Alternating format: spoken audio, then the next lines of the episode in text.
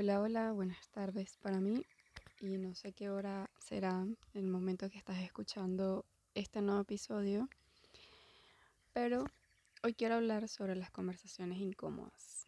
Sí, de esas conversaciones que nos da pánico a veces, porque por lo general se trata de temas de los que no nos gusta hablar, a veces por las emociones que traen consigo, a veces porque no nos sabemos expresar a veces por desconocimiento o por el mismo orgullo. De seguro mientras nombraba alguna de estas razones pensaste en alguien con quien podrías tener pendiente una conversación incómoda. Incluso estas se pueden dar con uno mismo o una misma, porque también nos las pasamos huyendo de eso que nos incomoda, perdidas o perdidos en el día a día, en la rutina, o metidos en el teléfono durante horas con tantas cosas y realmente no nos enfocamos en lo que sí importa. Sé que hay muchas personas que prefieren evitar hablar de ciertos temas, tal vez por vergüenza, tal vez porque no se atreven a buscar y encontrar respuestas. Yo de verdad eso no lo sé, cada quien tiene sus razones. Por lo menos en mi caso, con el paso de los años ya he aprendido y, y he tratado de perder un poco el miedo a esto. Y no es que ha sido fácil, pero me he atrevido a tener conversaciones incómodas con otras personas, incluso conmigo misma. Y por supuesto que siempre con el propósito de hacerme un bien a mí misma, porque si no, no tendría sentido. Estos últimos dos meses yo he tenido la bendición de tener conversaciones incómodas con distintas personas. Y digo bendición porque a veces estas conversaciones, como ya lo he dicho, traen paz y traen respuestas como resultado, o por lo menos marcan un inicio para esto. Y ojo, yo no hablo de incómodas desde el lado de lo desagradable, sino desde la retroalimentación. Pero la inspiración de este episodio nació desde la última conversación difícil o incómoda que tuve, la cual se trató de una llamada que me sorprendió y más que el motivo de esa llamada era mi podcast. Yo jamás me imaginé que la persona que me estaba llamando, la amiga que me estaba llamando en ese momento, me lo hacía porque me había escuchado en el podcast. Y la verdad eso a mí me encantó. Fue una muy bonita sorpresa y de una manera u otra me recordó el propósito de este espacio y aunque no sea el más famoso de todos ni el más escuchado de todos, la verdad siento que está cumpliendo el propósito. Y más adelante explicaré por qué esta conversación digo que fue un poco incómoda en cierta manera. Bueno, Continúo diciendo que hay que darnos la oportunidad de tener conversaciones o este tipo de conversaciones, porque desde ahí nacen los cuestionamientos. Y hablar de lo que podría estar haciéndonos daño o lo que alguna vez nos hizo daño puede ser sanador sin darnos cuenta. Compartir experiencias, compartir cómo te pudo haber hecho sentir alguna acción, alguna carencia que tuviste en tu vida o puedes estar teniendo en este momento, entre otras tantas cosas que de verdad que hacer esto puede ser tan liberador sin darte cuenta. ¿Cuántas veces hemos tenido el corazón y los hombros pesados de tantas emociones simplemente por no atrevernos a decir lo que pensamos?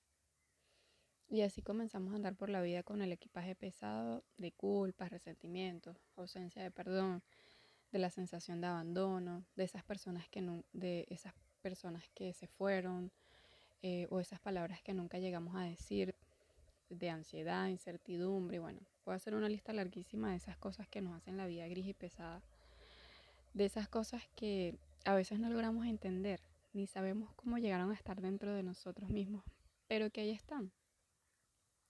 Y esto creo que yo, nos ha pasado a todos.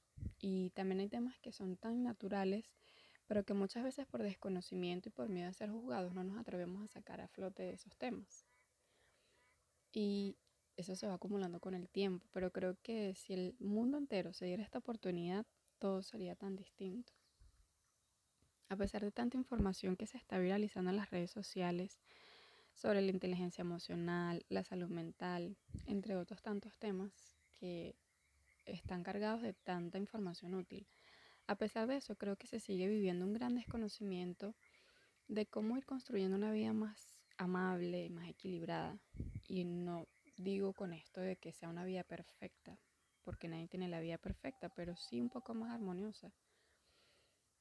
Que realmente es tan simple como, por ejemplo, comunicarle a la persona que convive contigo, sea tu pareja, sea un amigo, sean tus padres, tus hermanos, etcétera, que hay algo que te está molestando de la convivencia, decirlo y tal vez llegar a un acuerdo.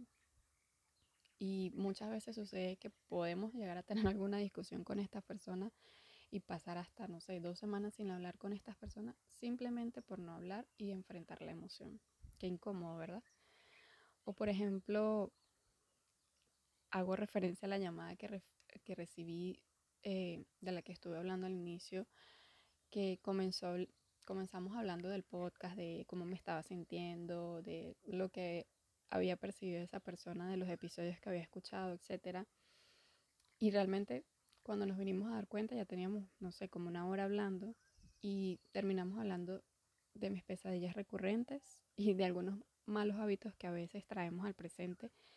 Y luego de que se terminó la llamada con esa persona, fue tan liberador porque yo dije, wow, yo creo que yo con muy pocas personas hablo de estas, de estas cosas tan personales y de pronto yo digo personales porque son cosas que me suceden a mí, pero este, esto me hizo entender que primero entiendo que no soy la única persona tratando de hacer las cosas mejor cada día y que hay muchas, pero muchas personas que también están haciendo lo mismo y que están dando todo lo que está a su alcance por hacer lo mejor que pueden, por superarse cada día.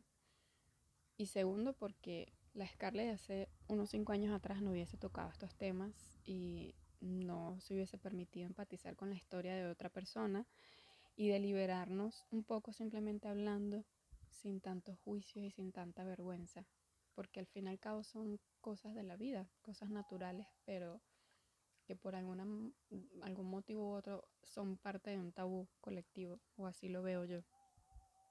Y bueno, antes de finalizar este episodio, yo dejo una pregunta al aire, porque creo que, como ya lo dije anteriormente, a veces el cuestionarnos las cosas nos traen respuestas o nos pueden ayudar a, a encontrar algunas respuestas.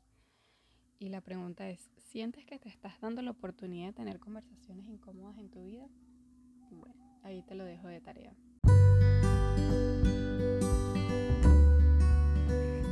Muchas gracias por escucharme y compartir estos minutos conmigo. Te espero en un próximo encuentro.